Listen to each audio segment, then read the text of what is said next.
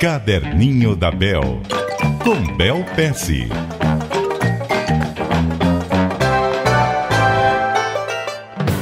Muito bom dia para você, Bel Pesce. Bom dia, Milton, e bom dia, ouvintes. É muito comum os ouvintes, quando conversam conosco no caderninho da Bel.cbn.com.br, quererem falar sobre empreendedorismo. Por isso eu acho interessante a gente trabalhar esse tema. Muito legal, Milton. Sabe que nesses últimos anos que eu, que eu viajei o Brasil todo, essa palavra está obviamente muito em evidência, mas eu acho que o significado da palavra se confunde um pouco. Por exemplo, muitas pessoas acham que empreender é sinônimo de começar uma empresa, né? Mas tem maneiras mais amplas de ver essa palavra. Pensar que também empreendedorismo é um tipo de atitude, né? Que pode ser aplicado em qualquer contexto, até mesmo dentro de uma empresa na qual você trabalhe e que você não seja um fundador. Eu até lembro com muito carinho um, um dos primeiros trabalhos que eu tive lá no Vale do Silício foi numa empresa que chama Uyala. E era uma das melhores equipes com as quais já trabalhei. As pessoas tinham muita iniciativa, muita garra. E o fundador, quando ele contratava as pessoas, ele sempre fazia várias perguntas. Era um sistema bem extenso de entrevistas. Mas uma das perguntas era assim: onde você quer estar daqui cinco anos? Em várias entrevistas, as pessoas falam: ah, eu quero estar aqui, eu quero crescer aqui dentro. Se você fizesse essa resposta, se desse essa resposta, ele já não te contratava. Por quê? Ele procurava por pessoas que têm atitudes super empreendedoras e sonhos empreendedores para entrar na empresa dele.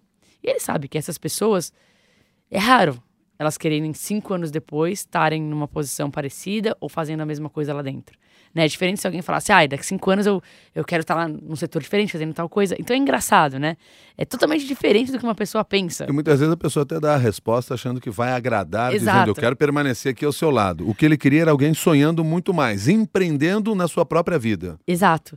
E eu acho isso interessante, porque eu acho que a palavra empreendedorismo tem uma certa mistificação ao redor dela, e muitas pessoas estão chateadas com o que fazem agora, veem empreendedorismo como uma fuga. Eles acham que eu vou começar uma empresa, vai ser fantástico, não vou ter chefe, fazer meu horário. É, até, até verdade, você não vai ter chefe, mas você vai ter cliente, você vai fazer seu horário, vai, mas você vai trabalhar muito mais em qualquer outro horário. E é muito difícil, né? Na verdade, não é uma fuga, longe disso.